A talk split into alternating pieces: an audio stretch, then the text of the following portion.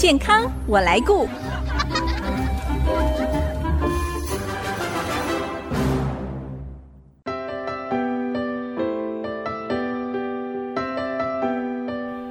听众朋友，大家好，我是王淑荣，欢迎收听《健康我来顾》节目，一起关心你我的健康。刚过完农历春节，大家都回到工作岗位上，也许有人觉得啊，每次欢乐的假期过后，心里总会闷闷的，吃不下，甚至还有一点忧虑跟焦虑哦，不想面对生活或者是工作上的压力。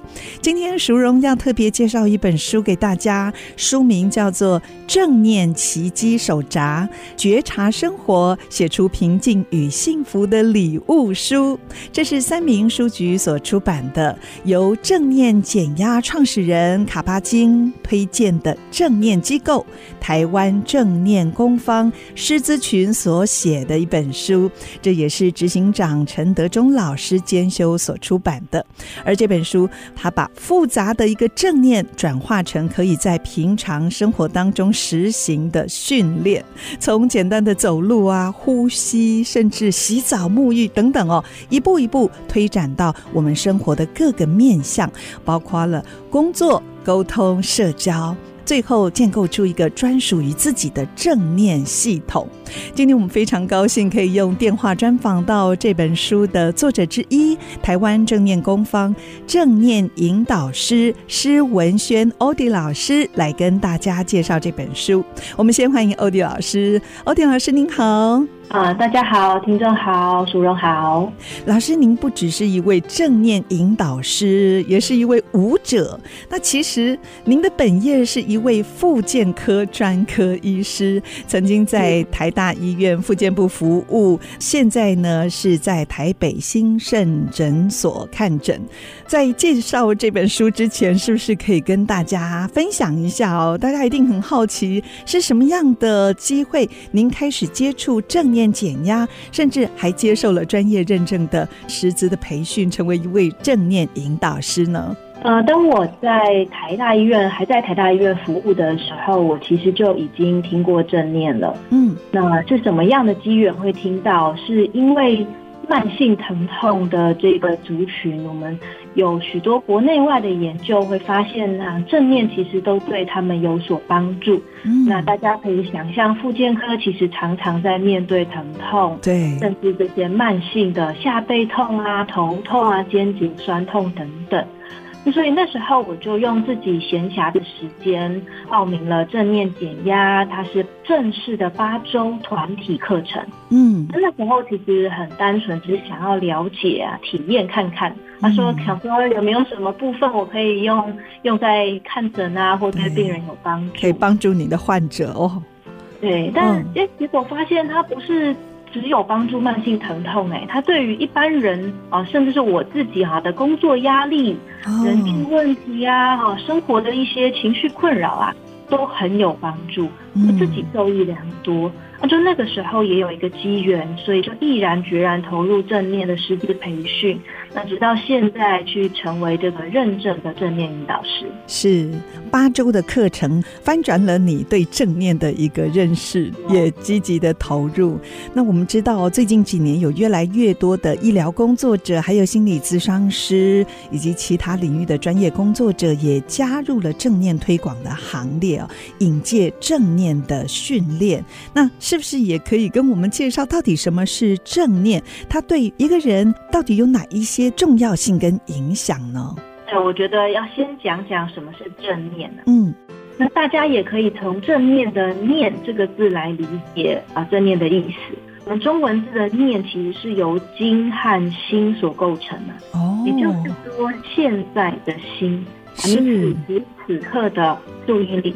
哦，我们常常会说，人在哪里，心就在哪里。专注觉察在此刻你正在从事或经历的事物上面，并保有接纳的这样的温柔态度，它就是正念。的确，这是很好提醒，因为现代人环境、工作的因素，常常是人在心不在。没错，呃，常常脑子在想的都是过去发生什么，跟还有未来，但就不在现在，就是忽略了现在哦。嗯，很好的提醒。正念的英文它是 mindfulness。嗯，那 mindful，m i n d f u l，mindful 这个形容词代表的是留心、注意的。嗯，我想大家可能有听过这个字。是。那 mindfulness 就是它的名词嘛，意思就是说我们是处在留心的状态。嗯，这样子的一个状态的名词，所以 mindfulness。那我们可以说，就是处在一个时时都觉察自己的身心状况吗？没错，没错，朱总讲的是正确的。哦，就是当我们处在一个时时留心啊、注意觉察的状态。呃，但是这边补充一下，这个留心跟觉察，我们是要留心什么？是要留心对于现在此时此刻。而不是过去，也不是未来哦。我们是留心现在这个当下。嗯，然后呢，呃，我们通常会建议他要带着一些辅助的态度，例如保持着不批判、不评判、一视同仁、接纳的态度去做这个觉察。所以，完整的正念定义，我会这样说：它是以。不评判、接纳的态度，来刻意的对当下一切保有觉察。所以，觉察在正念来说是非常重要的第一步，是不是？对，没错。哦，那也许有听众哦，已经接触过正念，也听过正念的训练，甚至理论。但是，就像老师在书上所说，您过去接触的学员们常见的心声，就是知道正念很好，帮助很大。但是问题是没有时间训练，没有时间练习。针对这一点，您有什么建议或者是解决办法呢？没错，时间真的是正念练习的很大的一个门槛。对，呃，我自己也曾经经历过，觉得自己没时间做正念练习的那个阶段。对，特别是医疗工作者，还超忙的。其实不止医疗工作者，我相信各个行业，不管是服务业啦、科技业啦、教师业啦，现在都好忙，甚至连家庭主妇也是好忙的。是，家庭主妇不要小看，他们时间非常紧凑，有好多事情在同时进行。是。那我觉得啊，身为一个过来人，做一个小小的分享，嗯，我觉得最重要的还是那个自己的初衷和心态。嗯，怎么说呢？那我先讲初衷。初衷的意思的，我就是你为什么会想要做正念练习？这背后的动机是什么？啊、有的时候就问问自己啊，因为我们都知道正念练习长久下来有机会增加我们的注意力、专注力，改善焦虑啊，或降低一些压力，啊、更有能力去应付人生的困难，或者是你想要改善失眠、人际关系等等。那所以你当初到底为什么会想要接触正念？为什么会想要做正念练习呢？嗯，这个是很重要的一个提醒自己继续前进下去的动机。嗯，那再来就是，也许这个路上你已经看见正念带给你的好处跟改变，是，所以时时的去回顾它，去看见自己的变化。然后改善跟进步，这个也是维持让我们有继续下去的一个很重要的动力。在正念奇迹手札，我们其实有帮大家规划了两张留言卡，它放在书的最后。嗯、呃，第一张是 Before the Beginning 啊，其实在这个地方你就可以书写，在你要打算开始使用这本书、开始做练习之前。在那之前，你到底为什么会买下这本书？你想要改善什么？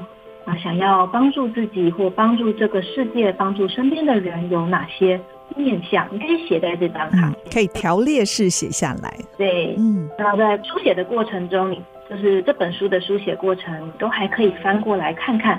那最后，你整本都写完了以后，你可以在 After the End 的那张小卡上面写下现在此时的心情，还、嗯、是回顾看看当时的你跟现在的你有什么不一样。是，这也是三民书局很用心，他们特别找了一分之一工作室去精心设计的一个小卡。我觉得可以把这个卡哦写完了之后剪下来，放在看是一个合适的地方。如果是家中或者是在办公室的桌前哦，可以随时提醒自己，也提醒自己这个时候可以来做练习喽。对对对，非常活用的一种小卡的方式，我自己也很喜欢这样做。嗯，这是初衷。再来哈，心态，嗯，心态可能比初衷啊不相上下的重要。是，我绝对不会要求大家说这个心态是要非常谨慎啊、专注啊，不用这样子的。这个心态是保持弹性。对啊，正念练习其实不是死板板的，事实上，我任何的生活片刻都可以拿来练习。就像淑荣一开始讲的啊，走路、喝水、吃饭、刷牙、说话，全部都可以耶。没有人规定说你要每天固定多少时间，其实你只练一分钟哈，也可以是正念练习。嗯嗯，那我自己觉得啦，大家会感觉到没有时间。有的时候是因为生活真的忙到你完全忘记这件事情。对啊，等到你想起来的时候，可能已经要睡觉，或者是，是上床了，甚至已经是隔 天了，对不对？对。那、哦、如果是这样，不妨你可以设定一个行事历或闹钟，嗯，每天某个时候，它就会提醒自己说啊，有这件事情，啊、但是。至于这个时间点适不适合做练习，你要做怎样的练习？哎、嗯，这个都可以依据当下情况做调整。对，是有弹性的，不要反而这个正念训练又成为另外一种压力，对不对？没错，没错。那另外一个状况是，其实我记得要做正念练习，但是因为没有老师的引导，我不知道这些太生活化的情境我要怎么练。嗯，我就是会不知道该如何开始。那所以我觉得这个正念奇迹手札这本书的出版，我们当初就是想要解决这样的困惑。哦、我们考虑了生活中各种情境，啊针对这些情境去设计练习啊，甚至同一种情境呢，比如说吃饭。我们提供了不同深度、不同面向的练习版本，对，啊这些都是想要给大家在正念练习上有更多的弹性空间。好，所以当我们在生活跟工作的洪流当中淹没的时候，千万不要忘记初心，随时提醒自己为什么要做正念的训练，而且要保持一个有弹性的心态哦。那在下一段呢，我们继续再请欧迪老师来跟我们介绍一下这本手手札其实也是一本礼物书，因为呢，这个是要跟作者一起来完成的。那这个手札它大概的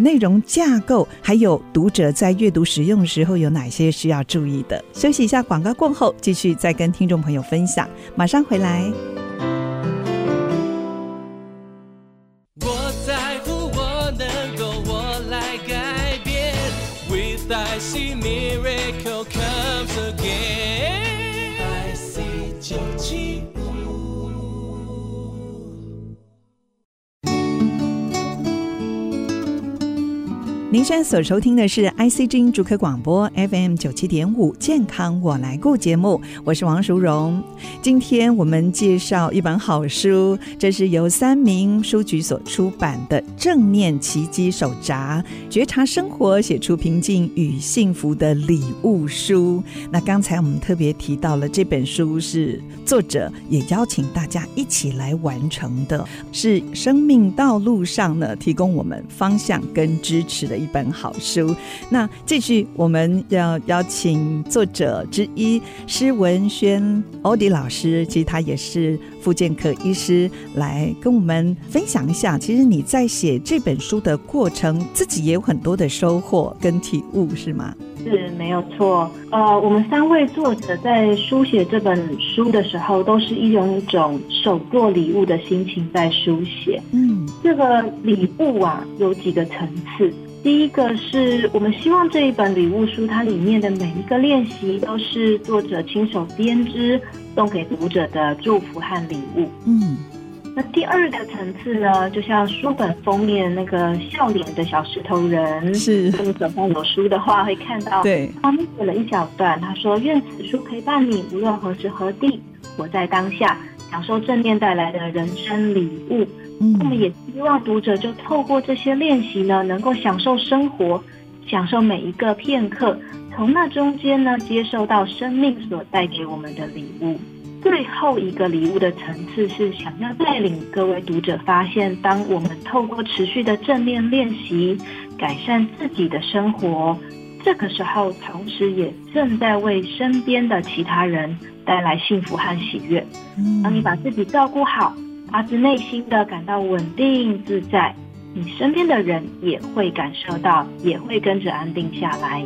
是，这时候我们会更有心力去关心他人，付出以及愿意爱这个世界，这是每一位读者都能够送给身边所爱的人的礼物。是，我也觉得这本手札最重要的目的，就是要先练习照顾好自己，才可以把这样的幸福跟身边的人分享啊，身边的人也会感受到。对，照顾自己是我们这本书最重要的一个原则，没错。是，那这本书有分为三大阶段，有十二个主题，还有一年五十二周的一个练习啊，五十二个练习。那读者在阅读使用这本书的时候，有哪些需要特别注意的地方呢？呃，深大阶段，我们是从比较单纯的主题、比较短的练习开始，一路深化到更复杂的内容。嗯，它就是短的，然后越来越深，越来越长。中间穿插了十二个主题，这些主题有很多是态度上的提醒。我蛮建议读者这十二个主题的内容，你可以反复的来翻阅和参考。是，他们其实都是互相支持、影响的一些态度、接纳啦、耐心啦，像这样子的介绍。嗯，所以我觉得我蛮推荐这几个主题都是可以反复参考的。是，那再来最重要的当然就是练习喽。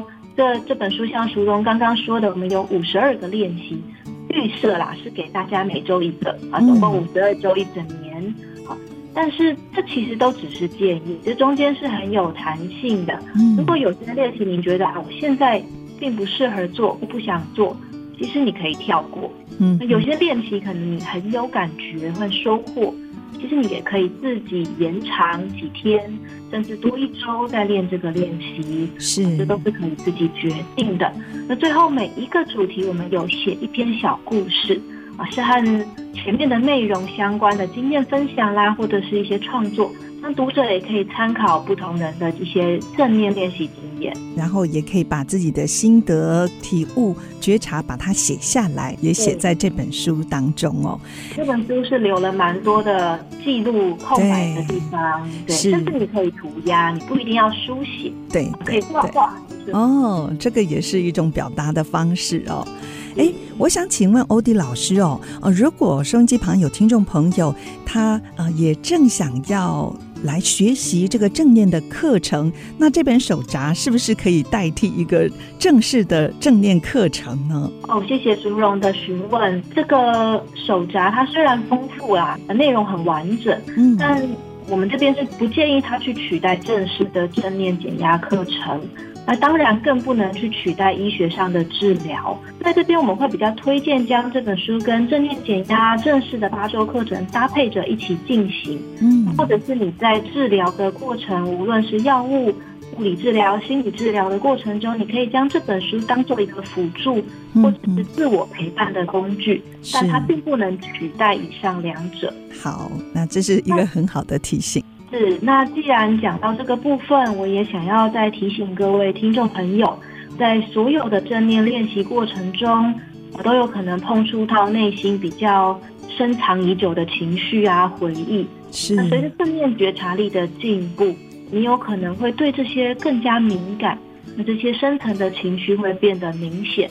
有的时候好像海浪一样，它在练习过程会一波一波的涌上来，嗯，我们称之为情绪海浪。是，那这个状况如果它太大了，你感觉到自己要招架不住，会有被淹没的那种感觉，对，甚至不敢再继续练习下去了。那怎么办？如果有害怕的时候，嗯，有的时候会先建议各位听众。你可以先把注意力拉回到自己现在的这个环境，眼睛睁开来看一看四周，嗯，看看眼前你的喜欢的盆栽，或者是呃装饰品，或者是你熟悉的事物，或者是你就捏捏自己的双手双脚，来告诉自己说，我现在在这里是安全的。嗯，那个情绪它都只是过去的，是，或者是未来的想象，它并不现在存在。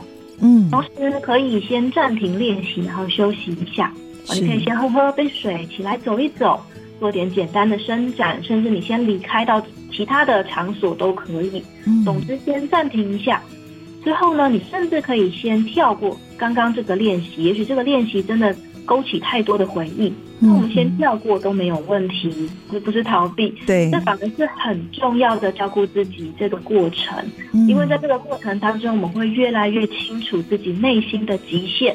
那能够保护自己，不要陷入这种不堪负荷的情绪当中，是不会受到不必要的折磨。在这边也提供给大家哦，其实台湾正念工坊呢也成立了一个脸书社团，它有一个正念静坐静心冥想的交流讨论区哦，这个也可以自由加入的。那在读这本手札的过程当中呢，可能也有一些心得，还有刚才欧迪老师所说碰到这种情绪海浪的一个状况哦，也可以在这个社团当中哦留言交流讨论。基本上只要你在脸书上面搜寻台湾正念工坊，应该就会查到这个公开的社群。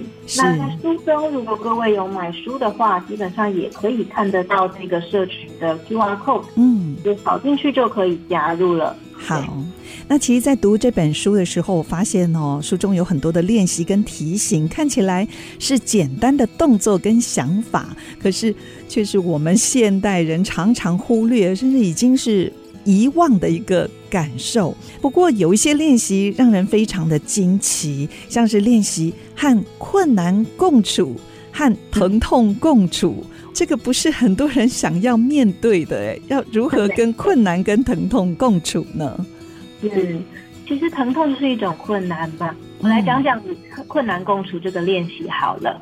那与疼痛共处，它写在我们一篇小故事啊，欢迎读者也可以拿来读一读参考。嗯，那与困难共处这个练习，它其实并不是要把困难变不见，也不会在练习完后我们生命就从此不再出现困难。我想大家是可以理解这种期待是不合理的。与困难共处这个练习，顾名思义是要培养能够。和生活中的困难呢，同处一室，但是你不会抓狂这样的能力。嗯、是。对，那练习一开始，我们会先邀请大家回顾，当我的生活遭遇到一些困境啊，像是人际冲突、工作压力、挫折，们的身心往往会有一些自然而然的反应，比如说有人会感觉胃痛、胸闷，或者是脑中就会出现责怪自己不够好，或责怪别人不够好。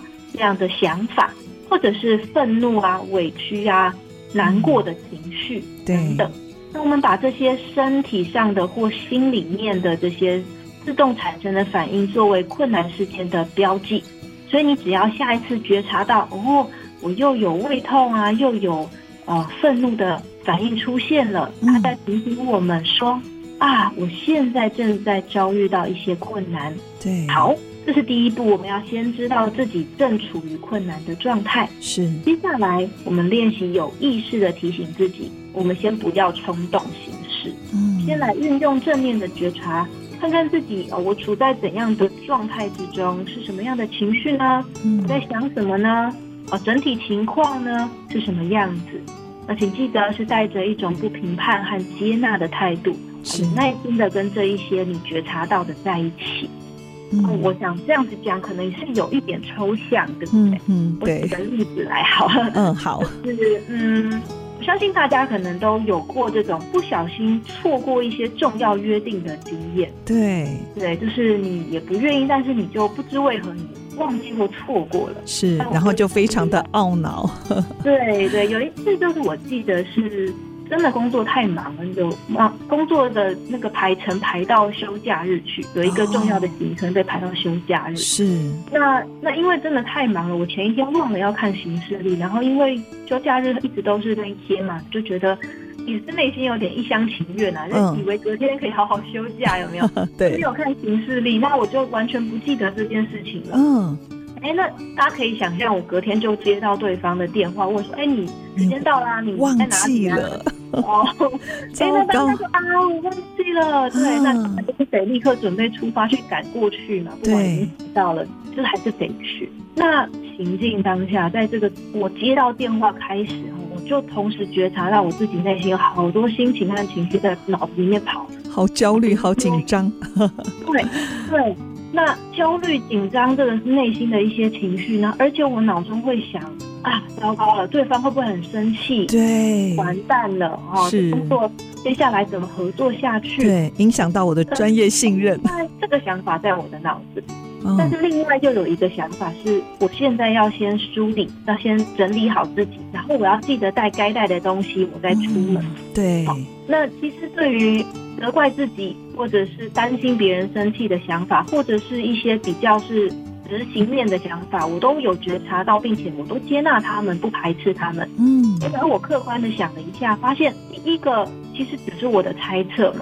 嗯。不确定答对方说不定其实并没有很生气。对。那。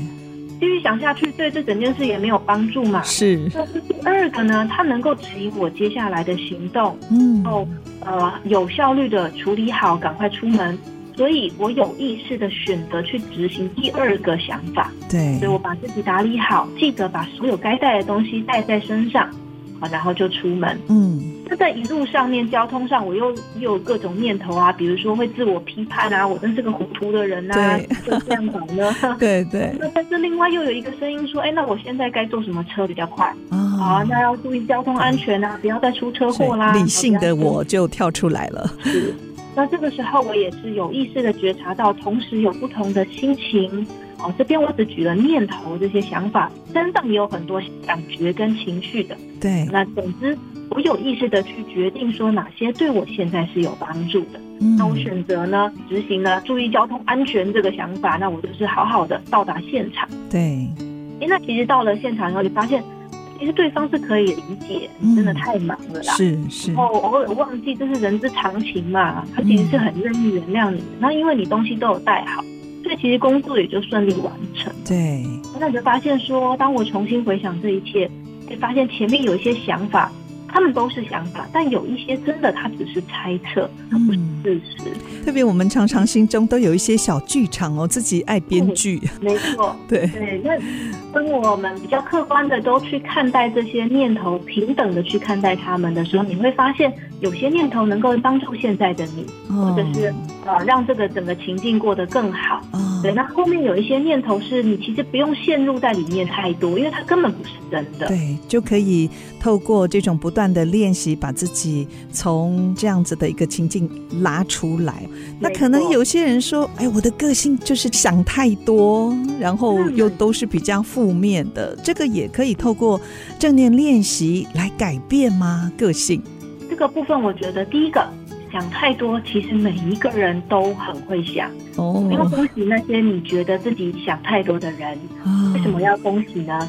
因为你已经觉察到你的脑子里有这么多念头，对，在正面了，对吧？是是。那你想太多其实不是坏事呢。哦。而且其实这么多的念头，你就有更多的选择去筛选，跟决定你想要做呃怎样的决定。嗯。那么。刚刚淑蓉又提到说，会有一些负面的想法出来，其实这也是人正常的现象，嗯、因为我们人本来所有的动物都是要生存的。嗯，嗯，会有负面的想法，都是因为大脑一直在提醒生命中有哪些危险啊，远离它呀。对对对，所以它是自然的自我保护机制，嗯，它不是你的错。但是我们会从通过正念练习来发现那些。负面的想法，就像我刚刚说的，他们不一定每一个都是真实的啊、哦。对，所以我们要懂得分辨，甚至说我们可以有耐心的再等一等，让事情再发展一下，去看看它往哪一个方向走。嗯、我们先不急着冲动行事，是先让事情顺其自然的发展。嗯、你会慢慢的分辨出哪些是真的，哪些只是你脑中的想象，做一个正念的选择，是吗？对。当你发现有些是事实，有些只是想象的时候，你就变得更好选择。你要怎么做跟应对？对，是。那书中五十二个正念练习，你最想跟大家分享哪一个练习呢？哦，这好难选择哦，对，都好重要。喜欢的应该应该大家会喜欢的会不太一样哎。哦，对，但是这样子就好了。我觉得我可以讲讲一些最有特色的练习，让大家可以知道说哦，有一些很有趣的部分。是，比如说，如果有人会想问我说，花费时间最短最短的练习。呼吸？对不对？对，嗯，三口呼吸，它真的就只要三口呼吸的时间就结束。哎，您在二零二二年疫情期间也曾经在 YouTube 分享练习横膈膜呼吸，我有看哦。是哦，我后来才发现。原来我从来没有这样认真呼吸过，哎。嗯，对，呼吸其实是正念练习中很棒的一个媒介跟工，就是你体验的一个对象。嗯，对，就像淑荣说的，当时录那个横膈膜呼吸，主要也是因为疫情，大家都在家里，那运动的过程怎么呼吸啊，会对身体有一些帮助，肌肉更好运用。我当时做的这样的录音跟录音。我发现这样子横膈膜呼吸哦，认真的呼吸，呃，在面临有压力或者是紧张的时候很有帮助。哎，是，嗯，那也欢迎各位听众朋友，你可以自己来体验看看，你本来的呼吸是长怎样。是，那当它自然的啊、呃、自在的呼吸的时候，你很轻松的时候。他的呼吸跟紧张的时候呼吸其实是会有一些不同的。嗯，那其实你没有学过什么横膈膜呼吸、腹式呼吸都无所谓。哦，自己有他的自自己的智慧。是，当你很放松的时候，那个呼吸就是会让你能够舒服的呼吸方式。嗯，既然提到呼吸，我就来讲一下这本书。其实针对啊正念呼吸观察呢，有不同层次的练习。嗯，那刚刚芙蓉有问说最推荐啊，想分享的。那我就来讲讲这三个不同层次的呼吸观察。好的，嗯，会在练习五刚刚提到的三口呼吸啊，再来是练习九的呼吸观察，它是大概比较正式，但是只要五分钟左右的练习时间。嗯，那更深呢，更有层次感的呼吸观察是在练习二十七信任身体啊，这个在呼吸观察的练习同时，我们也试着啊。信任身体它自然的运作，去培养我们内在能够信任这个世界、信任自己、信任他人的这种态度。哦，没想到单单呼吸，这个也是信任身体很重要的一环。没错，好，今天我们为大家推荐这本三明书局所出版的《正念奇迹手札》。在新的一年，我们一起许一个心愿哦，就是要练习好好照顾自己。那对于想要记录自己平常日常生活的人，还有对正念冥想有兴趣的朋友。特别平常生活工作压力很大，让自己很焦虑、疲惫，心情起伏比较大的读者呢，希望可以透过这本书提供您人生方向还有支持。也欢迎大家可以上台湾正念工坊的脸书社团，任何关于正念练习的问题，也都可以在这个脸书社团分享交流。今天非常谢谢施文轩欧弟老师来到节目当中，跟我们介绍这本好书，谢谢。欧迪老师。谢谢谢谢淑荣谢谢各位听众。我是王淑荣下个礼拜健康我来过节目再会。